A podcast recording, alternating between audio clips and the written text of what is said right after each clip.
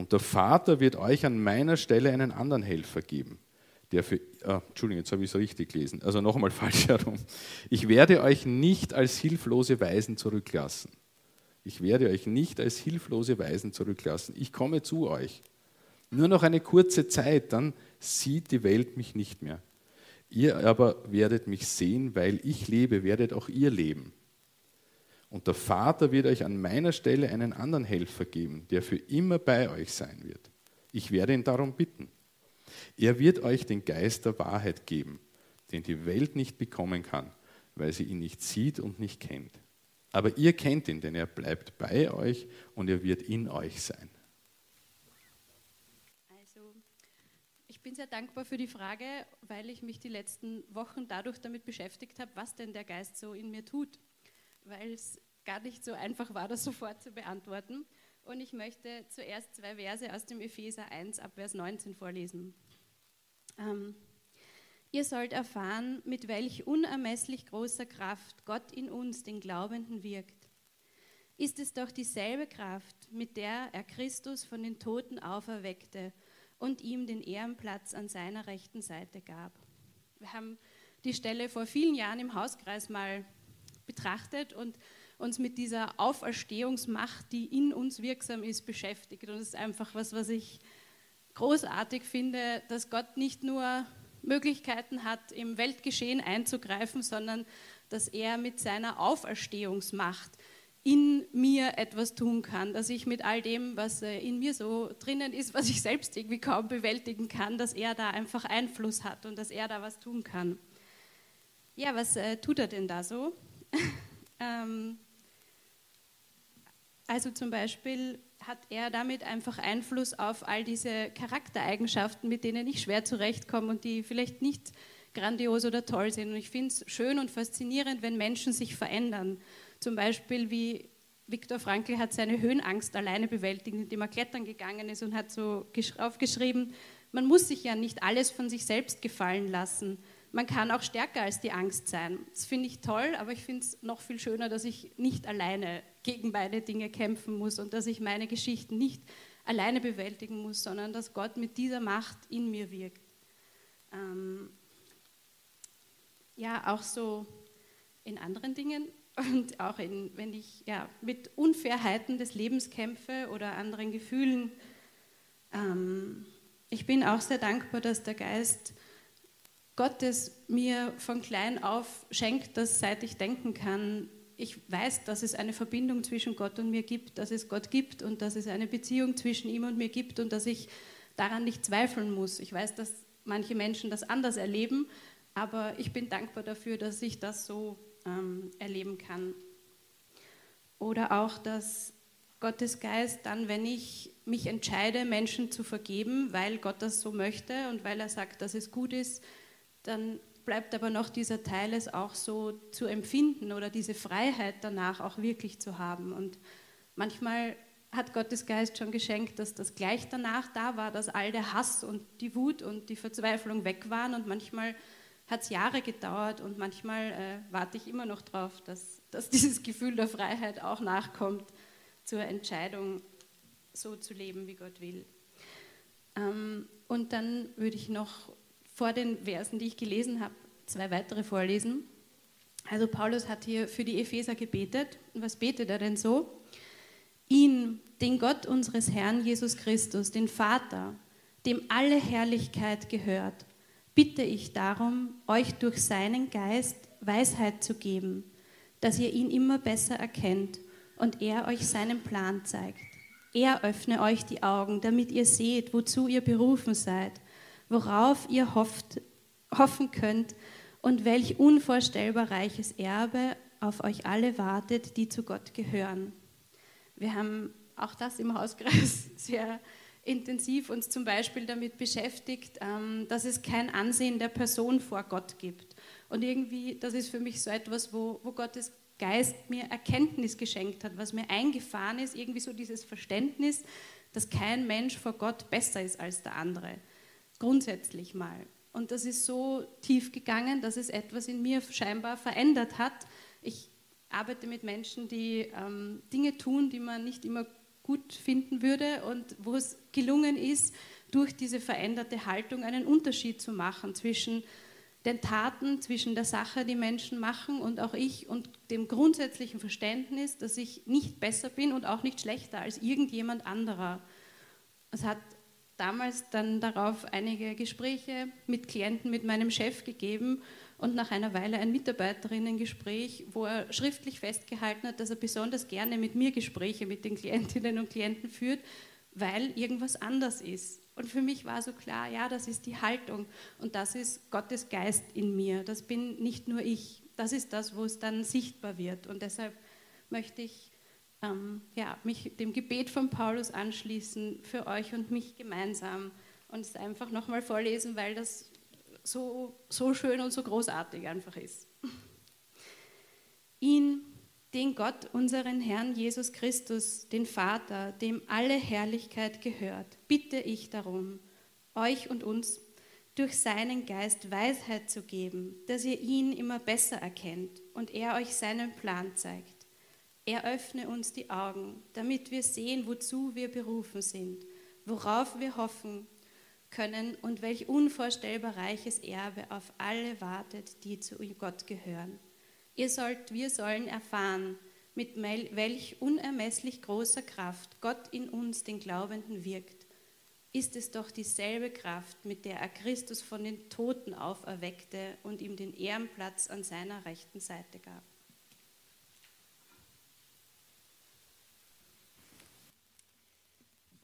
Guten Morgen.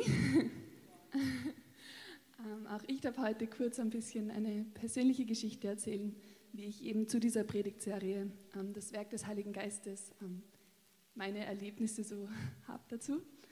Ähm, ja, wenn ich generell zurückblicke ähm, in mein Leben, würde ich schon sagen, dass ich Momente hatte, wo ich ähm, den Heiligen Geist erlebt habe und unerklärlichen Frieden hatte oder Freude.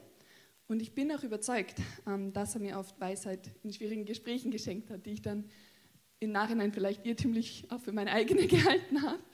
Ähm, aber ja, wie ihr jetzt wahrscheinlich bald alle wisst, ähm, komme ich gerade zurück von sechs Monaten in Schweden.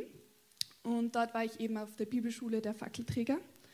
Und es war wirklich eine gute Zeit und ich bin auch dankbar, dass ich dort sein konnte. Und ja, ich erinnere mich, wir haben auch dort ähm, oft über den Heiligen Geist geredet und Dinge gelernt bekommen. Und ähm, genau, wir haben dort ähm, einen, eine Sache gehört, die mich wirklich ein bisschen überrascht oder, oder geschreckt hat fast. Und zwar, ähm, obwohl wir das manchmal überhaupt nicht merken oder so, ist der Heilige Geist immer in uns und ähm, immer bei uns. Und manchmal ist uns das vielleicht mehr bewusst und wir suchen ihn auch irgendwie aktiv. Ähm, aber es wurde wirklich klar gesagt, wenn man Christ ist, ist der Heilige Geist in uns. Und ja, ich, ich erinnere mich, ich bin dann ich habe mich dann richtig gewundert. Ich habe mir dann gedacht, hä, ich bin aber gerade nicht kraftvoll und glücklich und ermutigt. Ich bin gerade müde, weil hier 70 Leute sind und ich viel zu wenig Schlaf kriege. Und genau, es ist wirklich extrem herausfordernd gewesen, zu merken, dass ich da fast ein bisschen unsicher wurde, ob ich mich dann Christ nennen darf, was jetzt im Nachhinein sehr dramatisch klingt, aber genau. Und genau gerade um diese Zeit herum, wo mich das auch einfach ein bisschen im Hintergrund ähm, beschäftigt hat, ähm, sind wir auf eine äh, Outreach Week geschickt worden, wo wir verschiedenen Gemeinden in Schweden eine Unterstützung und Ermutigung sein sollten. Und ähm, genau, ich war auch noch gar nicht sicher, wie das genau werden soll. Ähm, aber wir waren bei einer sehr lieben Schweizer Host-Family untergebracht, die auch viele Jahre mit OM gearbeitet hat. Und Genau, und auch die Gemeinde, wo wir dann waren, war wahnsinnig herzlich und lebendig und einladend.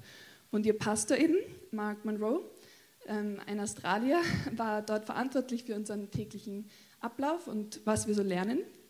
Und er hat sich eben auch wirklich bemüht, uns geschichtlich über dieses Dorf Scherda äh, heißt, äh, zu informieren.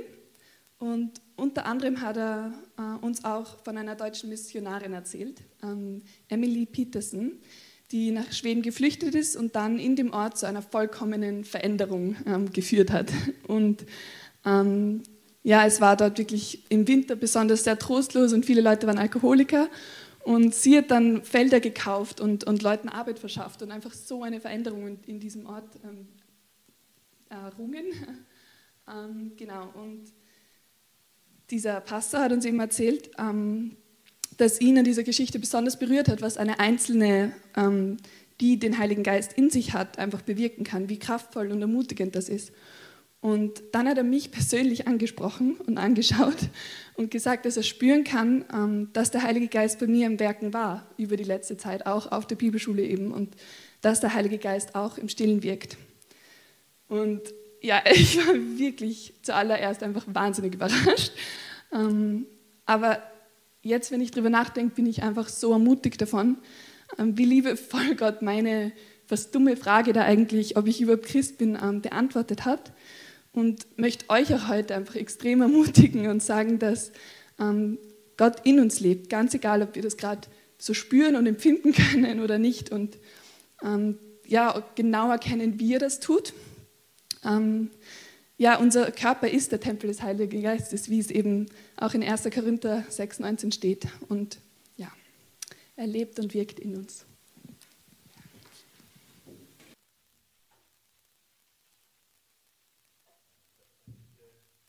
andere gebeten, ob sie den letzten Input heute machen möchten, weil ich das Gefühl hatte, ich bin eh schon so beschäftigt seit diesem Gottesdienst. Aber die hatten leider keine Zeit. Und ich freue mich, ähm, dass ich auch ein paar Worte dazu sagen darf, ähm, weil für mich diese, diese Erfahrung auch ähm, der Heilige Geist, der Geist Gottes in uns, das hat viel mit meiner Geschichte, mit meiner Bekehrung, mit meinem Christsein zu tun.